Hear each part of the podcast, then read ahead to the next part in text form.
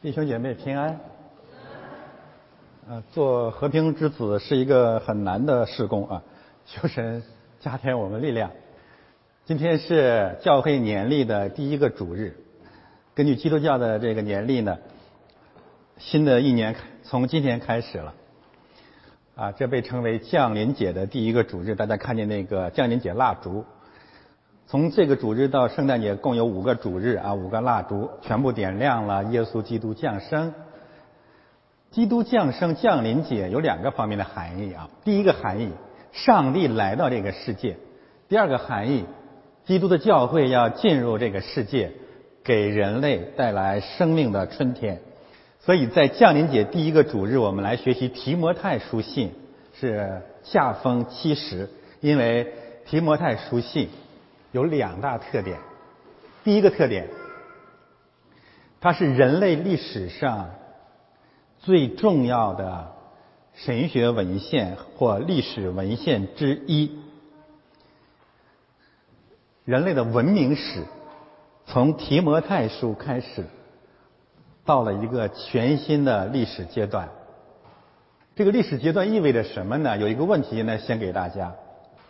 我们通览啊，人类所有的经典文献和文学名著，我们发现，在纪元前啊，特别是公呃这个古代世界、古代社会里面，几乎所有的民族文献，包括圣经在内，都充满了这样的记事，就是今天雨萍读的那段经文，旧约圣经，以利沙升天。在保罗他们这些使徒的身上呢，这一类神迹啊也经常出现。可是到了这个近代社会啊，特别是到了现代社会，这样的故事除了这个科幻小说，基本上不再有了。神迹基本上整体上这类神迹也不再有了啊，除了有一些人假冒伪善、装神弄鬼，基本上整体上先知式的。使徒式的神迹不再有了，为什么？无神论世界给我们的答案就是，古代世界的人民比较愚昧啊，对一些自然天象啊诸如此类的不太明白，于是呢就制造了很多的神话故事。他们的言外之意是古人比我们更缺德，更善于说谎啊，就是这个意思了。啊，我是绝对不接受这个结论的。我的答案很简单：圣经记载的这些神迹奇事一定是真实的。那么，为什么今天先知和使徒这些神迹整体上，包括在教会里面也消失了呢？啊，一些教会领袖这个假冒伪善的责备今天的教会说：不管今天教会有多少钱，有多少人，有多么的发展壮大，使徒那些在教会里面呼喊别人站起来医治赶鬼。瘫子起来行走，瞎子看见，啊，甚至移山填海的这些神迹，教会再也行不出来了。于是他认为今天的教会不再属灵了。这种责备啊，实际上是不是在责备教会，是在责备圣灵，责备基督。因为不管教会如何不堪，我们的教会仍然是基督的教会。好的，答问题还是那一个，那为什么？使徒先知时代的神迹，整体上不再出现了，这是一个很重要的问题。啊，我们不否认个别的一些神迹其实还有啊，但是像先知使徒那样的神迹，基本上教会不再出现了。啊，有一些教会说有很多很多什么死人复活呀，什么这些神迹，可以说寥寥可数。如果教会建立在这些屈指可数的神迹奇事之上，信基督不如信科学，来教会不如去医院啊，这都是常识。可是大家是否想过这样一个问题？所有这一切，圣经上早就告诉我们了，只是我们是瞎眼的，没有看见。提摩太书代表了这样的一个转折，从启示历史、先知历史、使徒历史到传道历史。牧师历史、教会历史上的转折，这是我要讲的。提摩太书信的第一个特点是人类历史上非常重要的神学文献和历史文献。与此相关的第二个特点，启示录的呃，这个对不起啊，提摩太书信的这样的一个意义，一直到我们今天学习教牧书信、提摩太书信，我们才发现这样的神学意义。简而言之，提摩太书信有两大特点：第一，它非常重要；第二，这个重要性直到今天才被我们去领受。提摩太书信被称为教牧书信。下面英文啊，教牧书信有三封，一封是提摩太前书，第二封提摩太后书，第三封提多书。这三封书信，上帝用这三封书信。把人类的历史从先知使徒时代带到了教会的时代，从古代世界带到了当代的世界，从神迹时代带到了传道的时代，带到了福音时代，从神迹时代带到了福音时代。所以一定要记住啊！你自己去读提摩太书信啊，教牧三封教牧书信，你会发现三封教牧书信。没有一个字再提神迹了。使徒保罗对他的两个学生所有所有的嘱咐，千言万语只有一句话：必须去传道。那么，古代世界用神迹，包括旧约圣经的先知、新约圣经的使徒，用神迹的目的是什么？圣经也告诉我们，这些神迹的目的只有一个。证明耶稣是基督，证明使徒的权柄是从基督来的，以便证明所呃使徒所写的、先知所写的是圣经。马可福音结束的说时候，耶稣说：“你对门徒说，你们要往普天下去传福音，必有神迹奇事、驱兵赶鬼的这些神迹奇事伴随着你们。为什么要伴随着你们？用来证明所传的道。”为什么圣经是从神来的？因为这些人带着神的权柄。那么使徒启示之后，人类历史没有任何一种神迹所伴随的人所写的文字能叫做圣经。启示已经彻底结束了，教会人类只剩下一个使命，就是把已经启示完全的真理领受传讲给世全世界的人。耶稣基督降生啊，到使徒到提摩太。启示历史结束了，神迹历史结束了，我们进入了福音时代。我这样讲不否认个别的神迹，或者广义上的神迹。我的结论是，先知和使徒意义上的神迹彻底结束了。如果不结束，就会产生伊斯兰教，就会产生耶和华见证人，就会产生摩门教。为什么？因为他们用一些神迹启示来证明他们所写的书是从神来的。圣经最后一卷书结束的时候，告诉我们，上帝的启示彻底结束了。若有人在圣经上加一条、减一条，这人必被咒诅。所以我们重新啊，借着提摩太书信重新理解了圣经讲的神迹啊。我也要告诉大家，这是前所未有的看见。但是我认为，我们今天的看见是诚诚实实的，符合人类的历史的。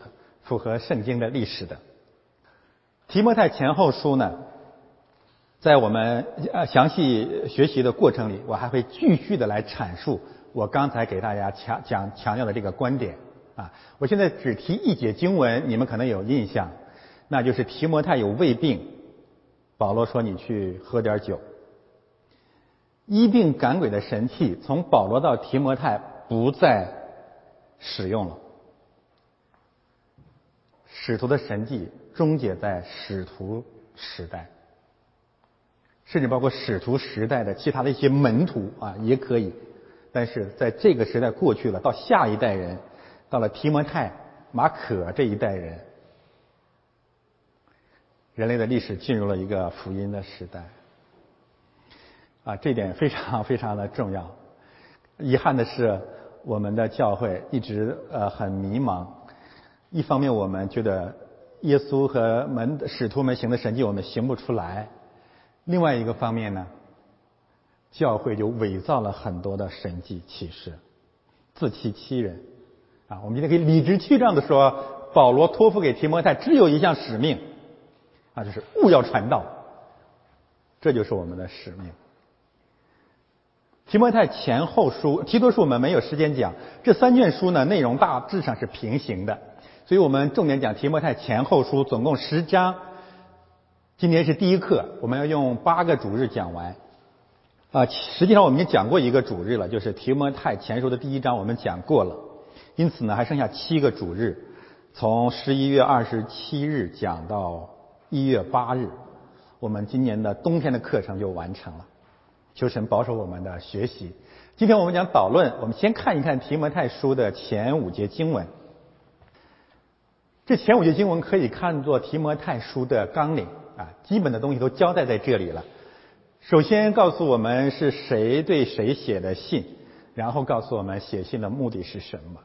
奉我们救主神和我们所盼望的基督耶稣之命，上帝的真理，上帝的命令，临到了这个世界。Advent 降临节，神的命令临临到了我们。保罗是奉这样的命给提摩太写信。这个命是什么呢？结束的时候告诉我们，这个命令是人类历史上前所未有的命令。命令我们必须去爱，去传讲爱的福音。这里对命令呢有一个解释，包括三个方面：清洁的心、圣洁、无愧的良心、良心、无伪的信心、诚实。神的命令分成三个方面：第一，圣洁；第二，良知；第三是诚实。缺少了这三个方面，所讲的爱和我们要讲的爱没有关系。你是否存着一个追求圣洁的心？啊，你是否有良知？就善良，那说白了就是善良。啊，换句换一个词吧，洁净、善良、诚实。啊，这是神对爱的解释。这样的命令临到了这个世界。这个使徒保罗写给提摩太，写给使徒时代以后全人类，人要活在一个新的时代里面。就是把这样的命令、这样的福音传遍天下。作者是保罗，写信的人是提摩太。这里面讲是他的真的儿子啊，这是什么意思呢？等一下我再解释。我们一定要记得，从父一辈传到了子一辈，历史到了一个新的时代。教牧书信真正要解决的就是这样一个问题，那就是使徒离开这个世界之后，教会和人类怎么办？啊，这就是教牧书信要解决的问题。圣经已经启示完了，剩下的就是建立教会、传福音。这里面有一个对后、对儿子、对牧师、对教会的一个祝福：恩惠、怜悯、平安临到我们。大家还记得从这个古代世界里面，父亲雅各对他的儿子啊，以撒对他的儿子啊，后来后来雅各对他的儿子有一个祝福，这是一样子的。这种祝福呢，呃，诺亚对他儿子的祝福，这是从神来的祝福，是带着能力的。三大祝福：恩惠、怜悯和平安。教会是建立在这样的两个原则上的啊。从神来的是三个方面：恩惠、怜悯和平安。我们的教会，我们传的福音有没有这样的特点？传的是恩典，传的是怜悯，传的是和好啊，平安和好，不是挑事儿，不是要跟人纷争。另外一个方面就是，嗯，圣洁。良善和诚实，这六个方面合起来啊，这是从神来的祝福，这是人对神祝福的反应。归结起来，构成了福音的六个层面。这是从正面上来讲啊，我们传福音要传上帝的真理，包括六个方面。从负面来讲，我们在这个世界所传的福音面临着世界里的道理。这里面坚决的谈到了。教会一定要禁止传异教，这跟宽不宽容没有关系啊，因为那不是真理。人间有三种与福音真理对立的思潮：异教、荒谬无凭的话语和无穷的家谱。这三个方面代表了人类文明的三个方面，非常非常重要。我等一下会展开来讲。这里面要强调的就是传真理，不传谬论。好，我们总结一下我刚才开篇的时候说的话：使徒时候以呃使徒以后的时代，教会的时代，福音的时代，不再是启示和神迹的时代，只是传福音的时代。传福音有两个使命：正面来讲，传六大方面的真理；负面来讲，要远离人的道理对生命的捆绑。呃，我今天呢，用这段经文来讲讲我们的提摩太书的导论部分。我我分成三个方面啊，好，翻到下一页。呃，三个方面，我首先要讲一讲提摩太书信、教牧书信的历史文化背景。这一块可能会涉及到很多文化历史的信息，对人类的历史也做一些梳理，包括中国的历史。然后我们讲讲提摩太书的主题，主要是两个主题：只传神的道，只见神的家。最后我们讲一讲提摩太书信的结构，就是我们怎样总体上来把握这两封书信的内容。在讲这三个论题之前呢，我先说一说提摩太书信在教会历史上悲惨的命运啊。呃，坦率的说呢，提摩太书信没有人喜欢，没有教会讲，基本上是这样。啊，到神学院去，你会很少会有这个神学课程讲教牧书信，讲提摩太书信。那么我们的神学课程把提摩太书信放成看成是至关重要的一堂课，因为它涉及到教会的真理。为什么长期以来啊，两千年来，这个神学史、教会历史特别的不喜欢提摩太书，轻视提摩太书呢？主要有这么几个原因。第一个原因啊，就人类有一种文化叫做本质主义，这实际上是从东方起源的。呃，希腊人也有贡献，东方特别是印度和中国。就是不在乎形式，我只要心里相信了就无所谓了啊！今年很多人还是这种想法。那希腊人的柏拉图主义就是这样子的：存在的外在形式不重要，最重要的是本体啊，诸如此类理念。于是呢，像提摩太书信这样的呃这个书卷，它更多的强调教会的建构、外在的形式、圣旨。所以那些追求所谓的基本真理的人，不愿意花很多精力。来学习提摩太书，本质主义是对教会、对基督教真理的一个极大的弯曲啊！我们生活在形式当中，形式很重要，上帝设立的形式尤其重要。没有形式，本质就是骗人的。这个道理在咱们教会讲了很多了，经常说啊，你要跟人结婚，你不给人一个婚礼啊，你说你爱他，你骗鬼呢啊！第二个方面，反圣旨的平民主义。近代以来啊，这个这个教会里面不再有什么圣旨了，牧师、主教、教皇全都没有了。这有一个方方面的原因是有道理的，就是因为教皇制对圣旨的滥用。教皇这种身份在圣经上是没有的啊，他大大的提高了人的狂妄，在教会里面建立等级式的教阶制度，所有这一切是不符合圣经的。宗教改革推翻了这一切，但是圣旨是神设立的，提摩太书信。充分的启示了这些方面的真理，连篇累读啊，是提摩太书信一个核心的信息。有牧师，有监督，有执事，有长老，没有这一切，你根本就不是基督的教会啊。但是今天有一些教会是偏偏不要牧师，偏偏不要圣旨，他们背后还有个思潮，就是平民主义，大家都平等，不一样。第三种。提摩太书信特别特别当代教会讨厌的就是，在教牧书信里面，同样连篇累牍，充斥了对女人权利的规制。这个无论是女人还是谄媚女人的人啊，都不愿意打开提摩太书信。这个提摩太书信是整卷圣经当中对女权主义批评和限制最明显的经书卷。等一下，我再展开说。第四个方面，就是整个提摩太书信，人们突然发现，保罗对提摩太的教导的吩咐吩咐，没有一句与医病赶鬼的神迹有关，啊，这是前所未有的变化，变化太大了。怎么老一代的这种使徒时代要结束了？啊，我们刚才已经读到那个经文，保罗要要去世了，要殉道了。他没有说你奉主的名医病赶鬼。没有，这里面不再讲医治，只有一个就是传讲真理，传讲真理，传讲真理。无论什么样的什么时候，无论什么呃地方，无论对什么人，只传讲真理，那么和今天的教会的主流文化也不一样，和那些到处骗人、拉人入教的那个传教的模式不一样。快来教会吧，有很多神迹医治的神迹，然后就来了，过段时间没治好又走了。感谢神，我们的教会呃三年多两年，我我基本上不讲这一套东西。你要是有病了，你问我，我会为你祷告，我也希望你祷告医治了，我们感谢神。但是作为一个负责任的牧师，我首先告诉你，像保罗告诉提摩太，你吃点药啊。第五第五个方面，反恩典的律法主义，在提摩太书信里面，保罗说我是罪人当中的罪魁。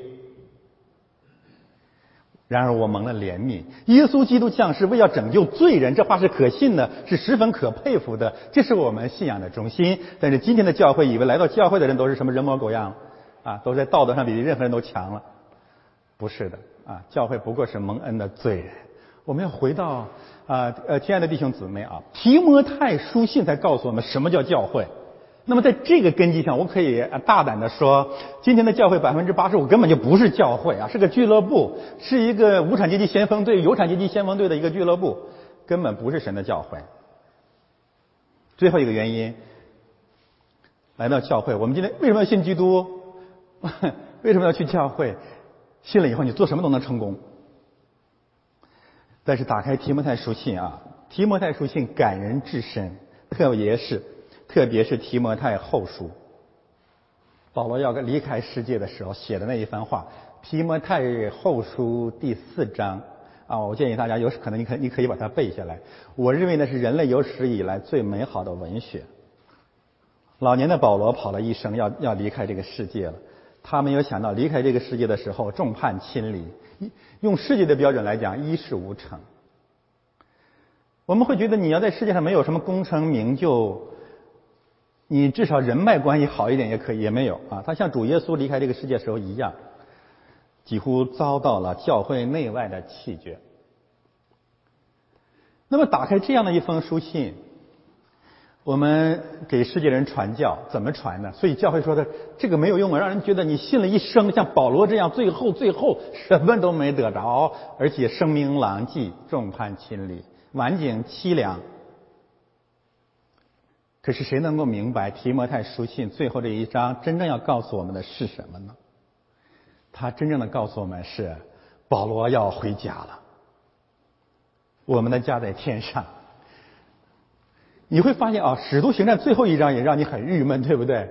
哎呦，那么呃呃使呃使徒行传开始的时候，你的福音这个兴旺起来了，全世界一片春天啊，福音势如破竹。征服了亚洲西岸，然后又征服了整个欧洲，但是结果呢？保罗在使徒行传最后蹲在监狱里。你你觉得这个这个圣经怎么可以这样呢？好了，提摩太书信，提摩太书信是保罗最后的一封书信，后书写完了他就被砍头了。我们看见他提摩太后书第四章。：“这个人也离开了我了，那个人也离弃我了，都都走了，就剩下我一个人。身边的人屈屈指可数，好像穷的也不行了，连件衣服都没有。吩咐提摩太，冬天快来了，在冬天来之前，你把那件冬衣给我带来啊！我每次读到这里，真是热泪盈眶。这个为主奔波一生，依靠着一个人啊，靠着圣灵的怜悯啊，一个人征服欧洲的这么一个人，走的时候如此凄凄惨惨戚戚。”但是就是在这种绝境当中，我们看见了生命的伟大，啊，那种闪烁的生命是这世界上不配有的。保罗这样伟大的人是这世界上不配有的人啊，正如希伯来书说的，说这些人本是世界上不配有的。同时，借着保罗的这种黯然的离开，或者像流星一样的闪烁闪过，神让我们知道，春天真正的春天即将到来了。我们的家在一个全新的世界里面，呃，这才是基督教，这才是宗教，这才是信仰，这才是神学，这不是政治，不是小说，不是虚构一个皆大欢喜的和平的结局。你即使虚构出来，你也是骗人的，那不是真实的。保罗的家在他的信仰里面，他的荣美，他的幸福，他的荣耀，在他的信仰里面，不是在这个世界上的鲜花和掌声里面。凡是住在世界上世界的鲜花和掌声里面的人，都是邪教徒。啊，都是无神论者，都是魔鬼的魔鬼之子，因为这个世界是魔鬼的作王的世界。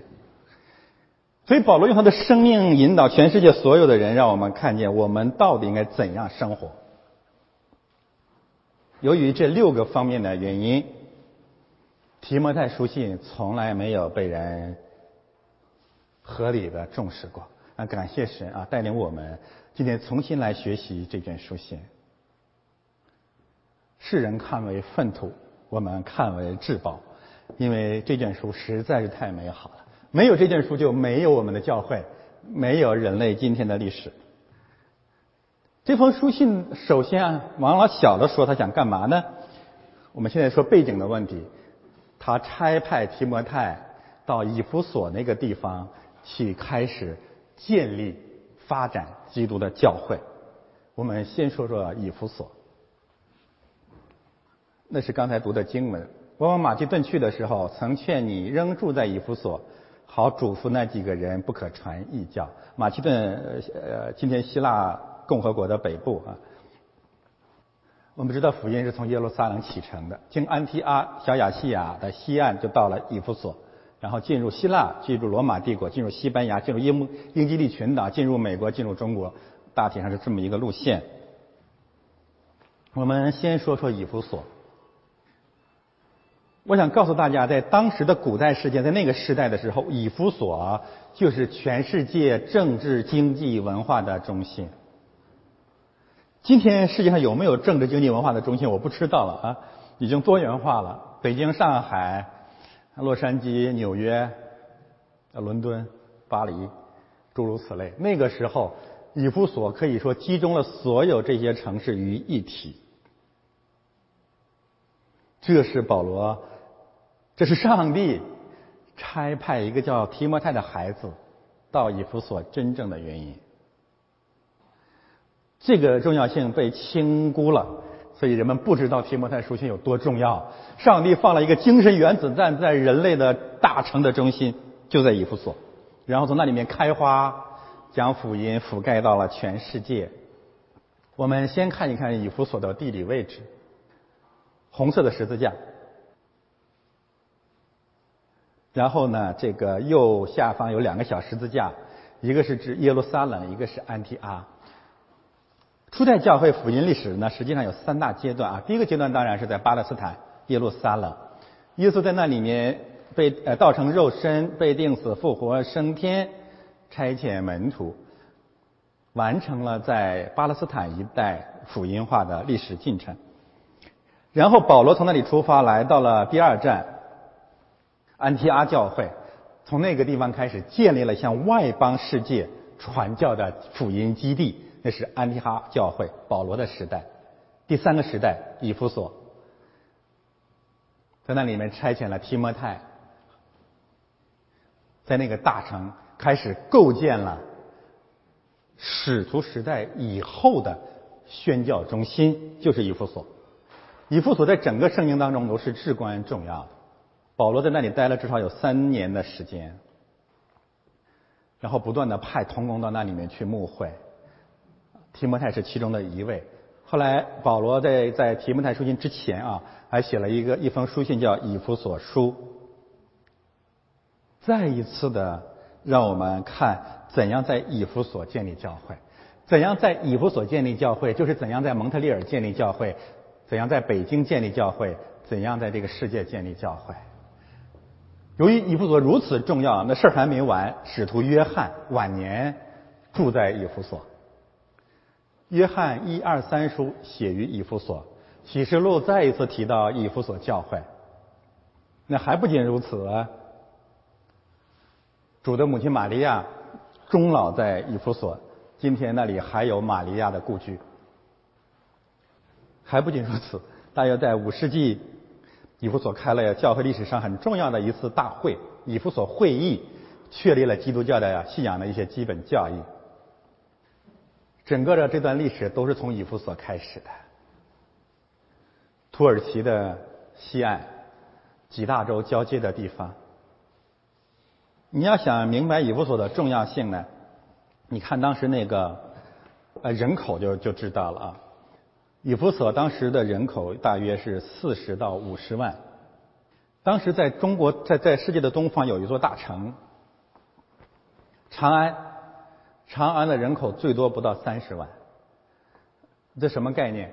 以弗所几乎是长安人口的一倍。啊，中国人不要再太骄傲，不要太骄傲，差远了。以弗所当时是真是世界文明的中心。啊，这里面呢，我们再看一看整个的人类的版图，以弗所的这个所所处的位置。啊，一般来说呢，人类有这么几大的古代文明啊，这是黄河文明、印度文明、巴比伦文明或两河流域的文明、古埃及文明、爱琴海文明或希腊文明、克里特文明。那边美洲有一个文明叫奥尔梅克文明。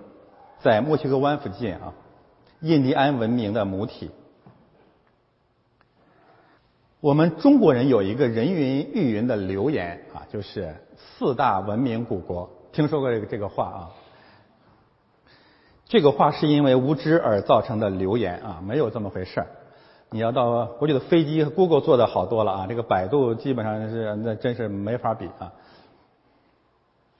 四大文明古国，他说这是流传于。汉语文化圈当中的一种说法，那世界不承认，为什么不承认？世界公认的文明古文明实际上只有两个，那就是埃及文明和两河文明，这是人类文明真正的祖先，真正的起源地。原因很简单啊，现在以文字为。为标志的文明的这个历史，古埃及可以追溯到主前四千年，最少四千年啊，甚至可以到五千年。古巴比伦也可以追溯到四千年以前，印度可以追溯到主前的三千年，中国最多最多能够追溯到主前的两千年。爱琴海文明、希腊文明同样如此。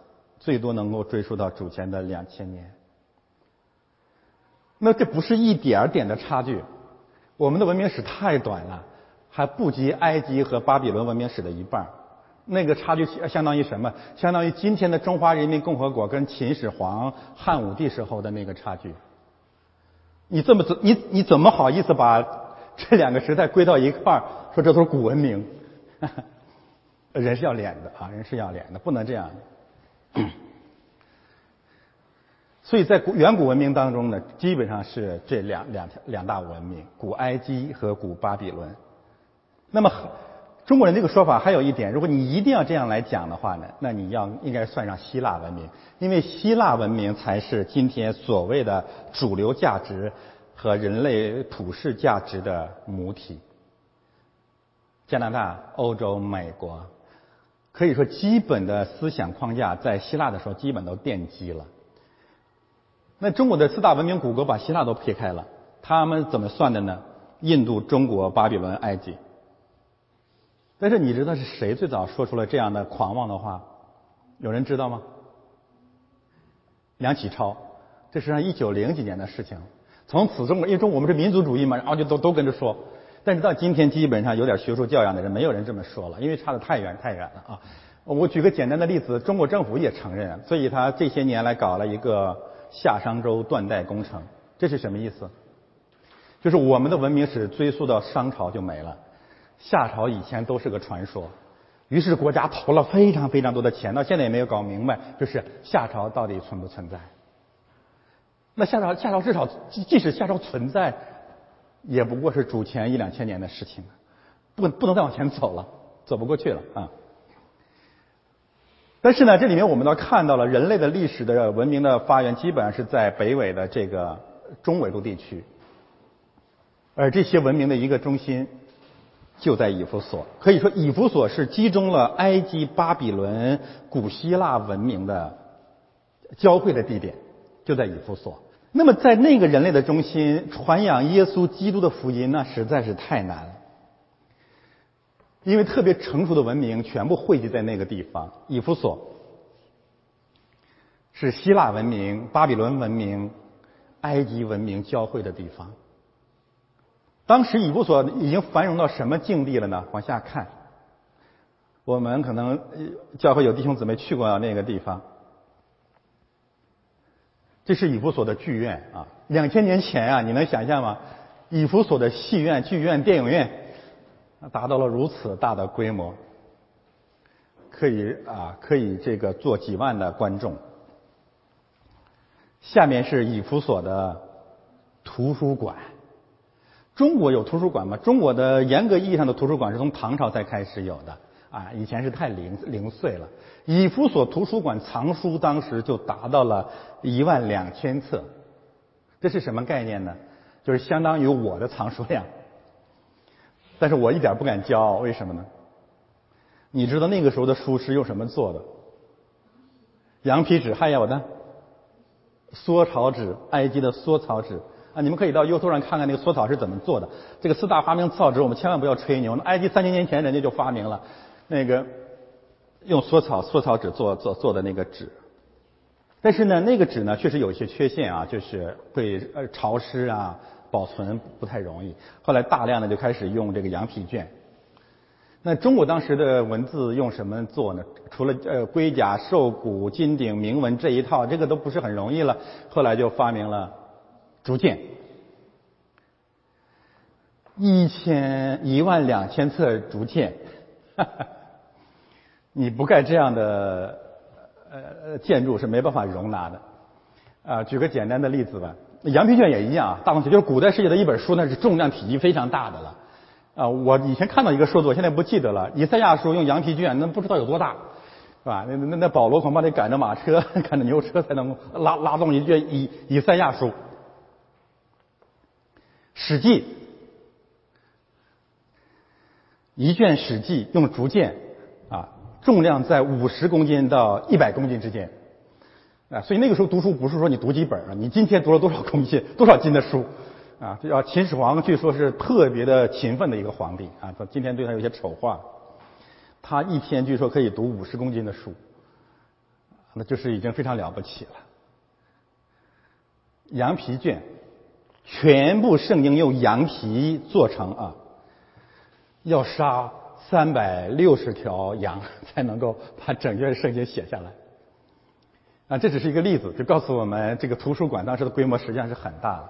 当然，在那个时代，最大的图书馆，全世界有史以来最大的图书馆，古代世界是埃及的亚历山大图书馆，藏书七十万册。那是在地呃翻到上面的地图，告诉你在哪里。啊，在这个地方，那个地方也是希腊文明的另外一个中心。好，翻到下面来。那么这里面告诉我们，以弗所是一个文明文化高度发达的地方。那基督教福音怎么可能在那个地方立足呢？这是以弗所和整个希腊罗马以及全世界的宗教崇拜的对象。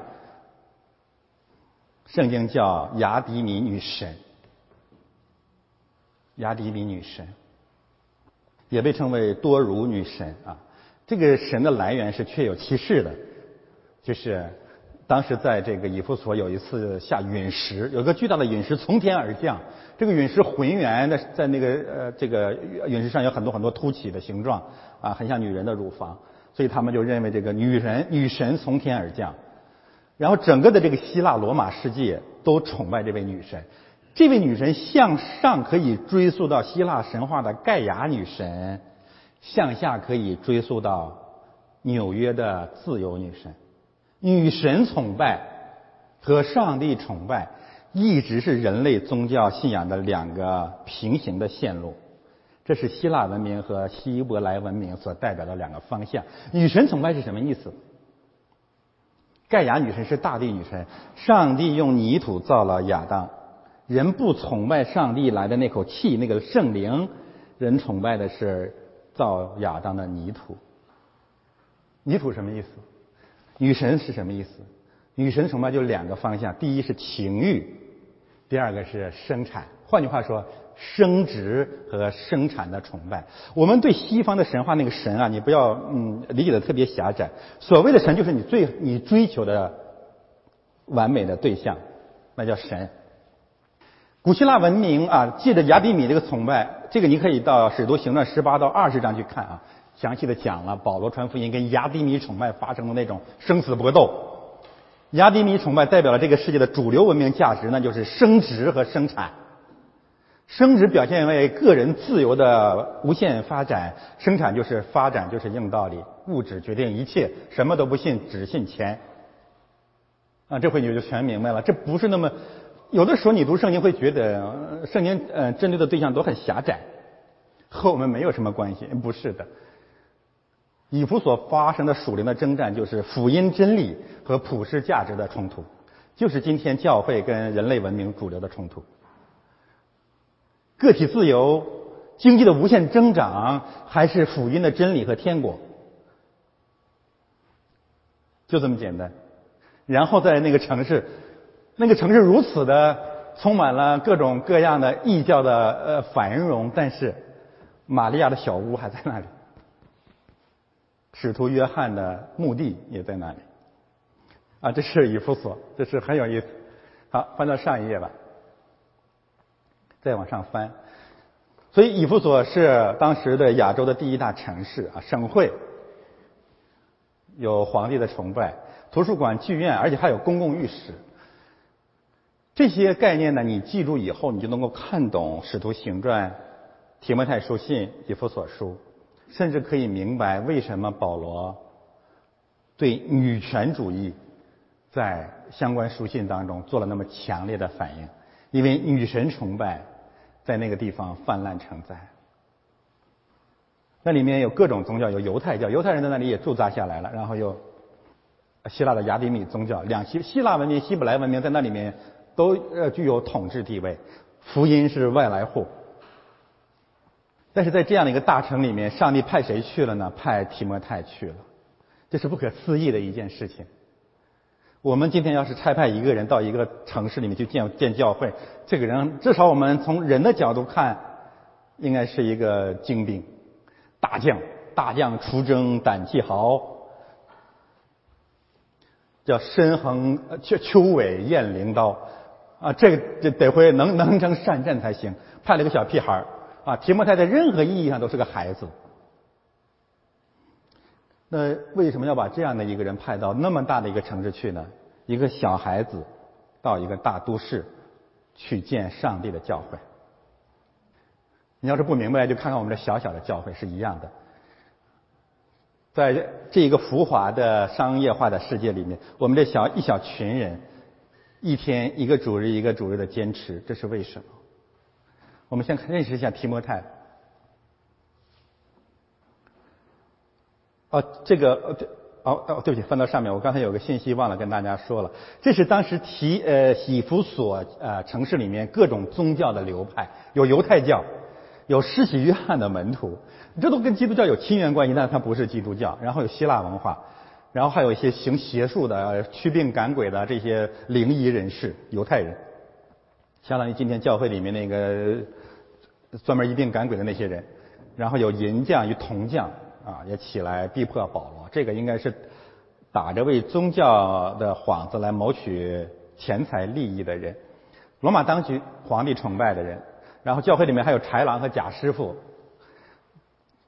最后，保罗身边的教会里面还有一些离心离德的童童工，啊，这是很不容易的啊。好，我们现在看一下提摩太。这幅画是伦勃朗啊，有人可能知道啊啊，很有名的画家伦勃朗画了一幅名画《提摩太》。这个是他的祖母啊，外祖母罗伊，他的妈妈叫永尼基。保罗特别提到这两个女人，说提摩太从小在他们身边学习上帝的真理。那个小是从胎儿开始啊，从小就明白圣经。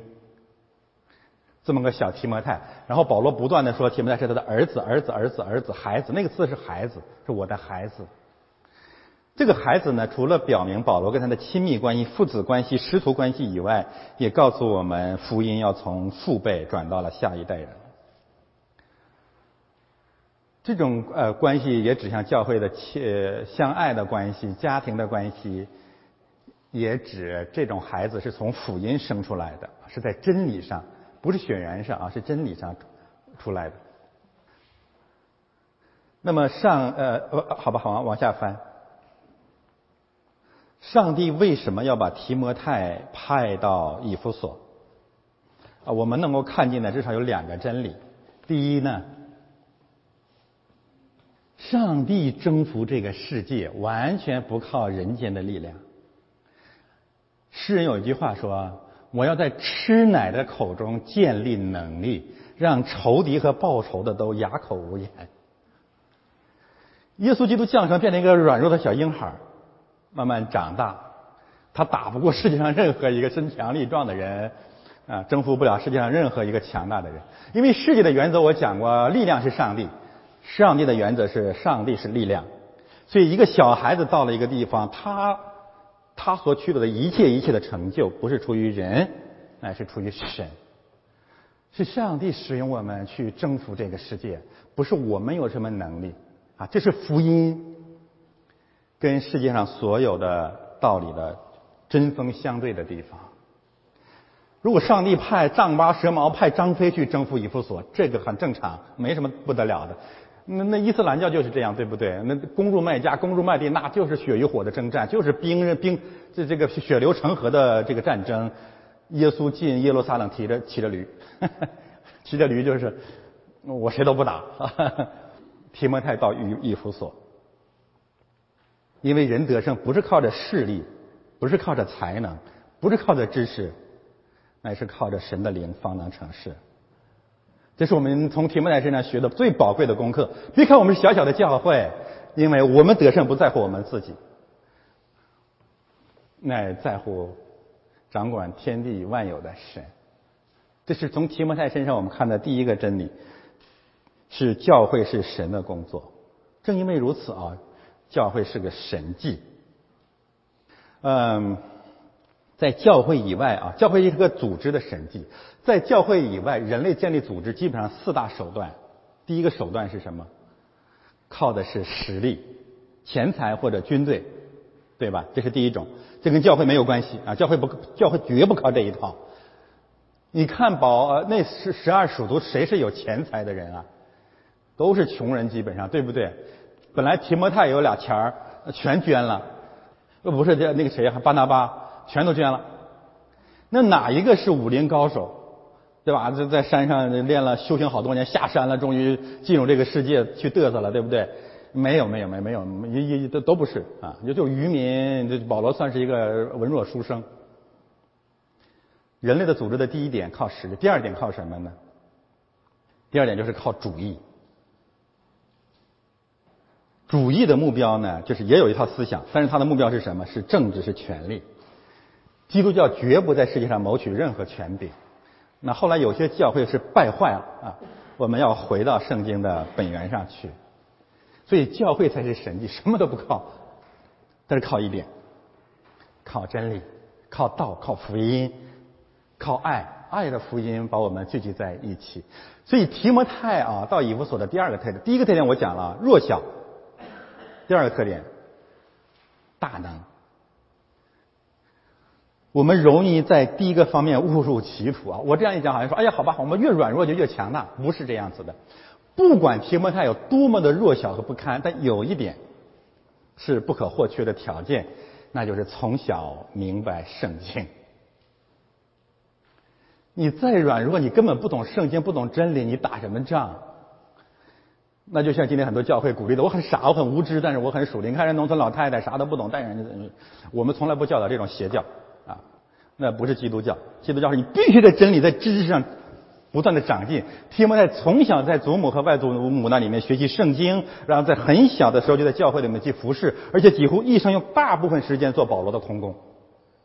保罗蹲监狱，他蹲监狱；保罗所所所写的信，他也署名；保罗的教导，他从始至终在接受装备。提摩太到以弗所，两大条件：第一，不靠人的势力；第二，靠上帝的话。这两个方面构成了我们教会存在的基础。然后，提摩太说有两大主题：神的家和神的道。在世界上建造神的家，神的家，然后用什么来建造神的家？用神的道。神的道是什么？神的真理是什么？这里面有一个解释，就是围绕着耶稣基督的道成肉身、死而复活、升天，把他的福音传向全世界。所以提摩太书信就两大真理：用神的道建造神的家。更具体的说呢，在以弗所这样的世界里面，用神的道建造神的家。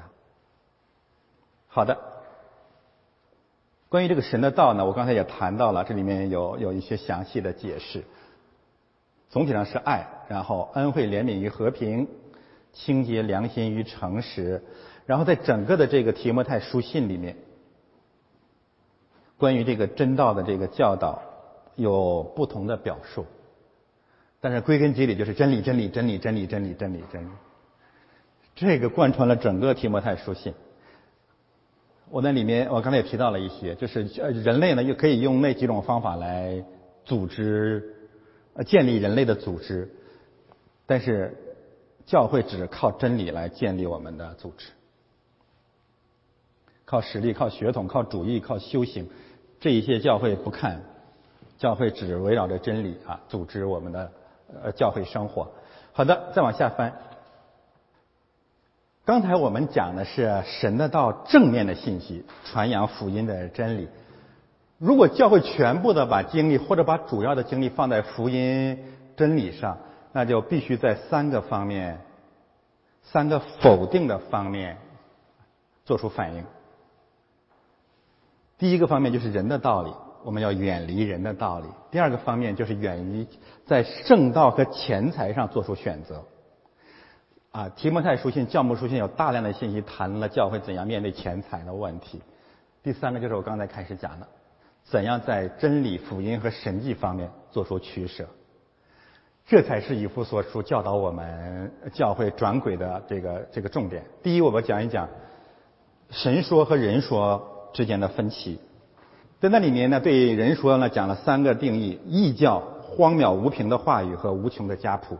这里的异教主要讲的不是希腊人的那些宗教啊，主要讲的是犹太教、律法主义啊。这是人说的第一点。律法主义简而简单而言就是我做人比你好啊，就这么简单。我有道德，你缺德，就是这个东西。这个东西呢是犹太律法主义的特点。第二个方面。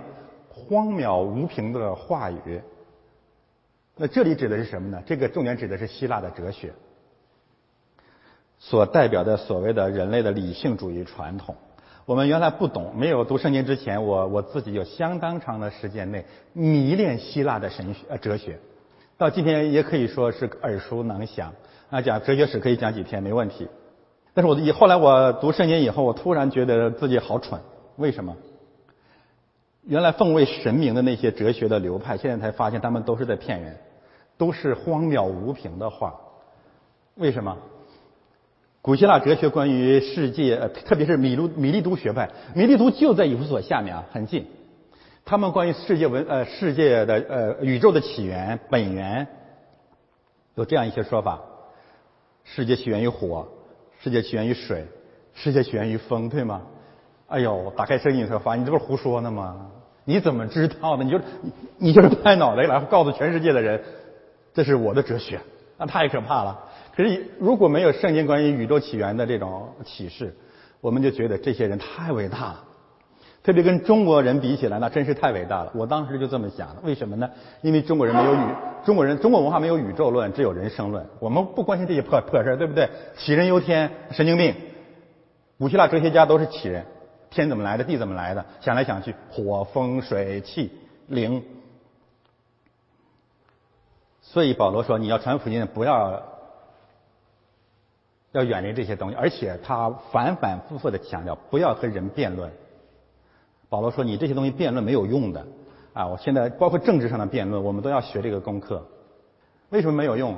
谁知道真假？就永远变呗。那么既不能证实，又不能证伪。”瞎耽误功夫，教教会就败坏了。第三个方面就是家谱，无穷的家谱。这个可能主要是指的印度、中国、希腊的神话。呃，你们要研研究希腊文化呢，有一个名著啊啊叫《神谱》，就神的谱系。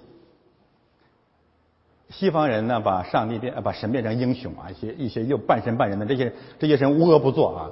那东方也是这样子的，你要看什么《西游记》就知道了，贪污腐败、吃吃人都是这些呃神灵们干的事儿。所以保罗说呢，这些神话你们离离离他们远一点，没有任何价值。当然，这种呃家谱也可以指文学术、学术、学术传统、哲学，包括今天的神学，繁殖了大量的浩如烟海的概念，然后围绕这些概念呢，不断的建立神学院，然后互相讨论。保罗说：“你这些家谱、这些概念，实际上与真理一点关系都没有。”会离基督越来越远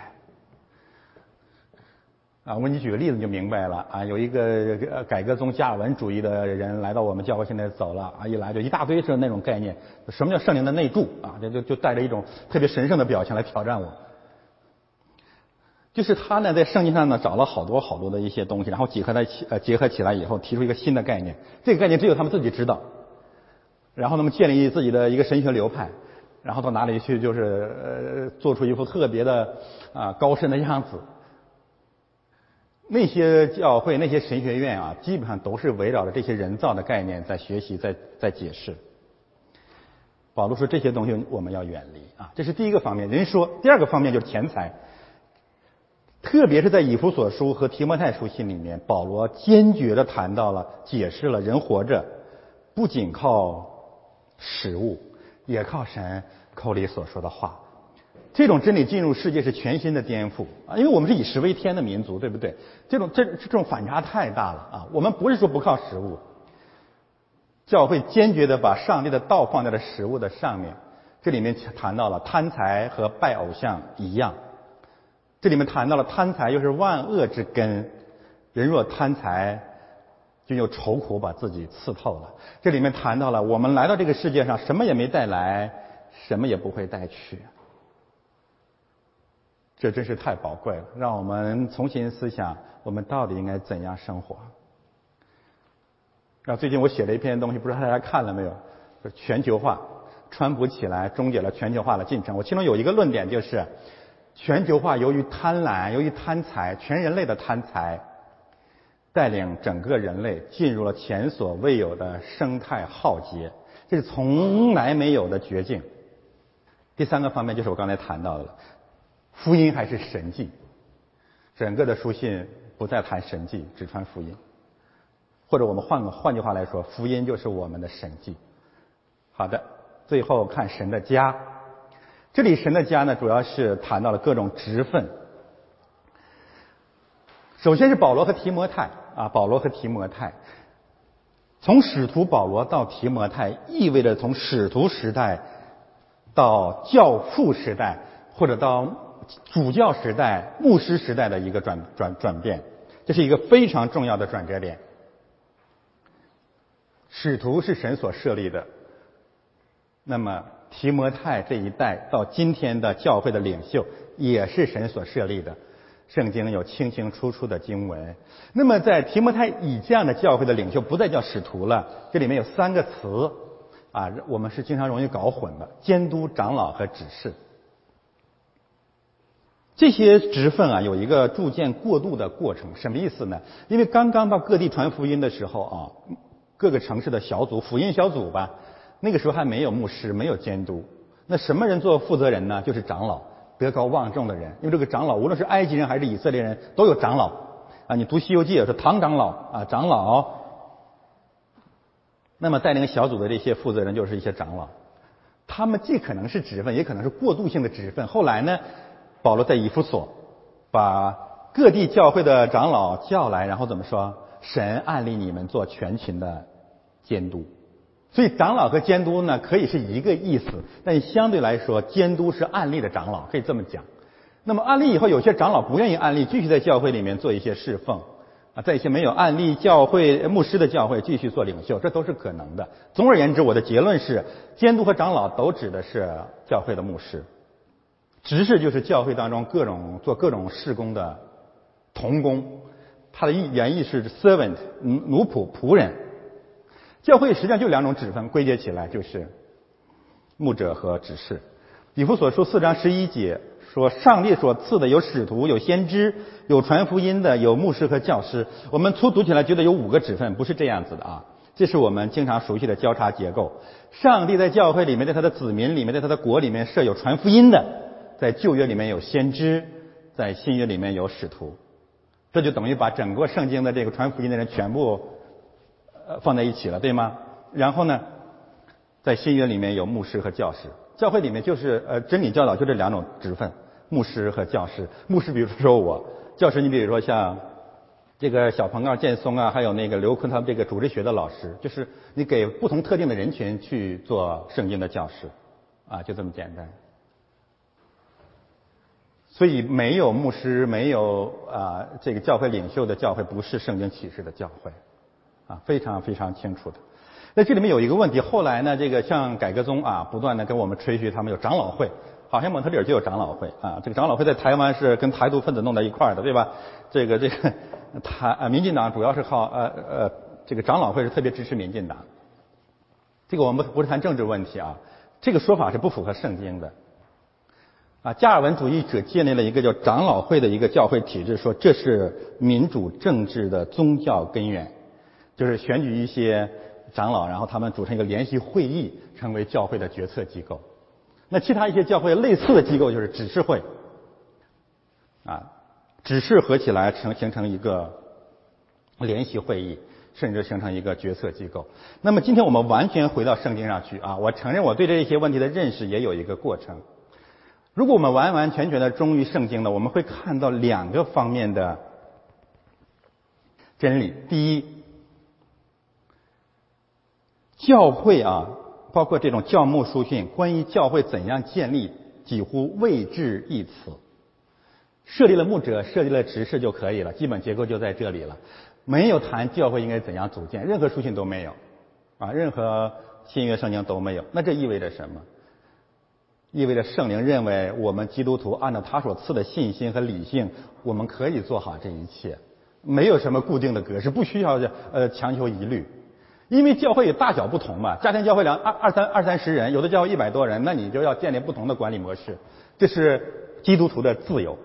但是第二点，圣经对教会会议几乎是启示是这样子的，就是没有例会，只有临时会议。我这样讲有圣经根据吧，对吧？使徒行传第十五章，或者保罗什么时候回安提阿，或者去耶路撒冷，有些特别急需要解决的事情就开个会。所以，因此我们看到了教会会议的第二个方面，就是没事不要开会。啊，我自己呢也根据自己几十年人生的阅历，我觉得人一开会就出事儿，不是我有什么短处怕你们抓，真的，本来啥事儿没有，一开会没事儿就是要造出点事儿来，然后人的罪性会利用所谓会议的多数意志满足自己的私欲。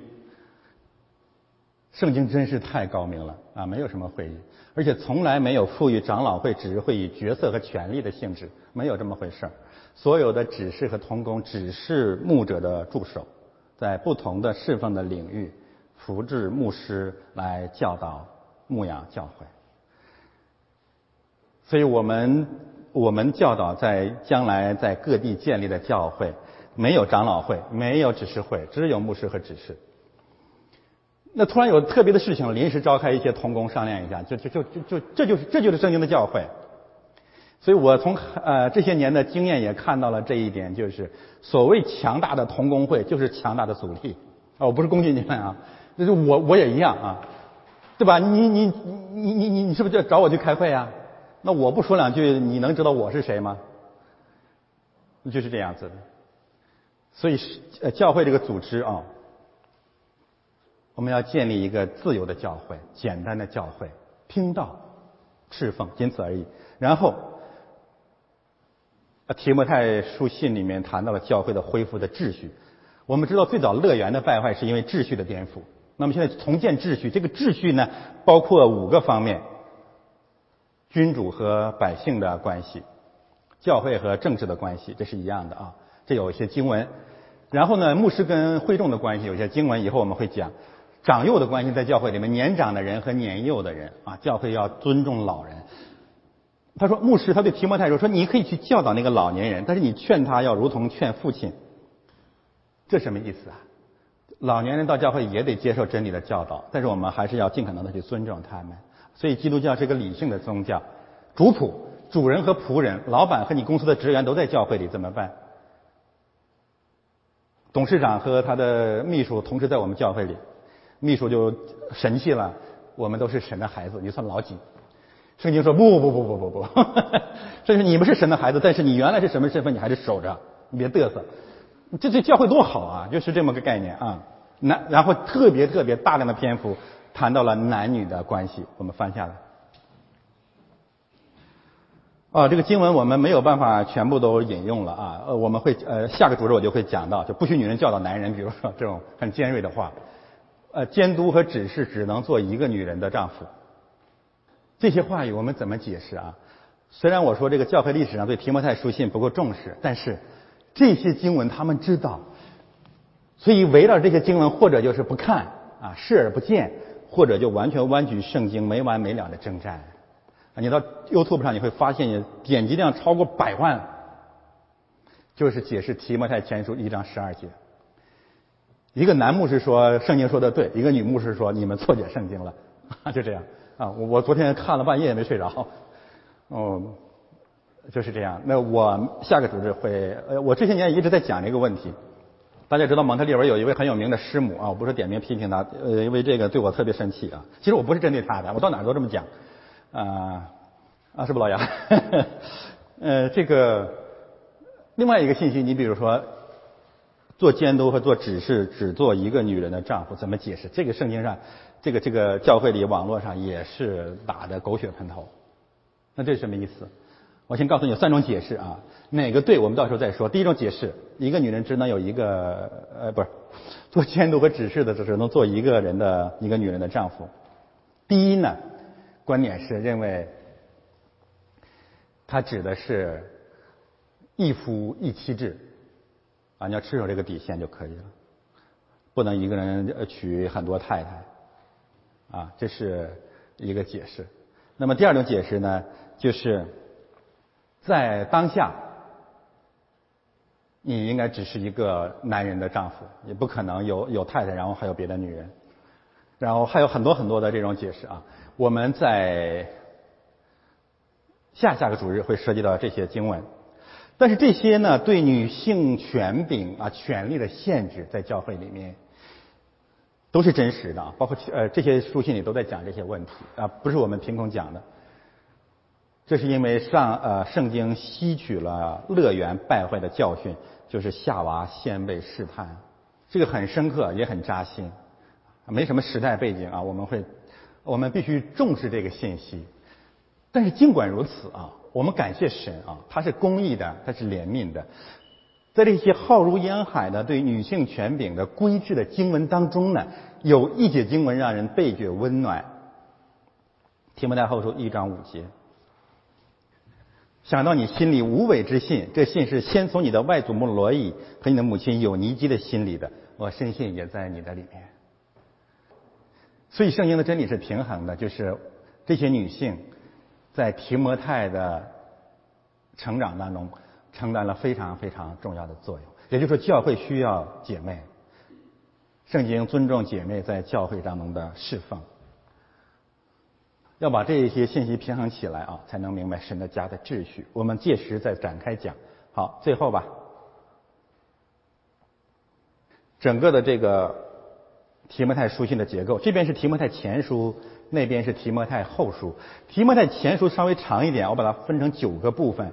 啊，形成一个交叉的结构，前后有呼应的关系，然后教会的秩序，这里面讲君王与万人，这里面讲主人和仆人，牧者和会众，那么教会里面的男人和女人，教会的同工，教会的同工，教会里是神的家，啊，这结构很美，也很简单，就是怎样用上帝的真理来建立教会。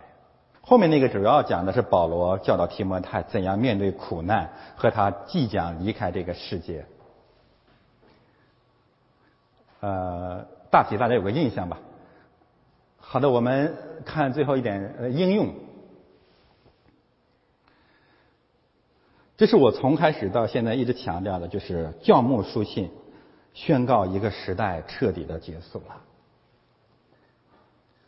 这点让我特别的释放。不是我没有什么能力行使徒的神迹，手拿蛇，蛇也，哎，也不咬你啊！我没这本事啊，我承认我没这本事。但是如果你要在比喻上，在解神话的意义上讲，我我我是有的。也不能说像今天读那个经文，以利以利亚升天，坐着车就就到天上去了。以利沙拿衣服打水，然后水就开了。啊，这个我来不了啊！啊，谁能来，我很佩服啊。但是呢，圣经告诉我们，这些都是要有的，这是事实，不是瞎编的啊。那为什么圣经圣经也好，古代的人类文学也好，允许记载这些事实呢？那就告诉我们，所有这一切都是指着耶稣基督说的。上帝的儿子要来行神迹，带领人离开这个世界，进入天国。但是他已经来了。新约圣经怎么说呢？从此以后不再有奥秘了，因为神所有的奥秘都在耶稣基督里面藏着。这些神迹其实一直到保罗的时代，用他们的神迹来证明他们写的书信是圣经。这些神迹全部完成之后，保罗把他的棒啊，把他的这个交交给了提摩太。这里面，在这个提摩太后书第四章里面最后一章，保罗提到了三个年轻人：提摩太、马可和推基古。推基古呢说的不多，但是他一直是保罗的一个信使。保罗说：“我要把这一把我的一生东西，什么什么东西交给这些人。”提摩太已经让我们很感动，马可也一样。我们知道马可在保罗的第一次传道的这个侍奉当中很丢人，对吧？害怕了，这是个少年人啊，是一个小孩儿。那保罗临死呃临终之前吩咐提摩太把马可带来。因为他对我的传福音很有帮助，啊，让我们看到保罗这老一代的呃这个布道家要把他的福音的使命转给下一代人了。提摩太、马可、推基古。那么从此呢，我们会看到了启示的历史结束了。我说的启示就是圣经的历史啊，就是上帝默许一些人写的东西叫圣经是他的话，这个不再有了啊，不再有了。那么用神迹来证明先知和使徒写的是神迹的这个事也不再有了，只剩下了一件事情：勿要传道。我知道我今天要讲的这些跟教会的主流的一些说法是不是不是冲突的。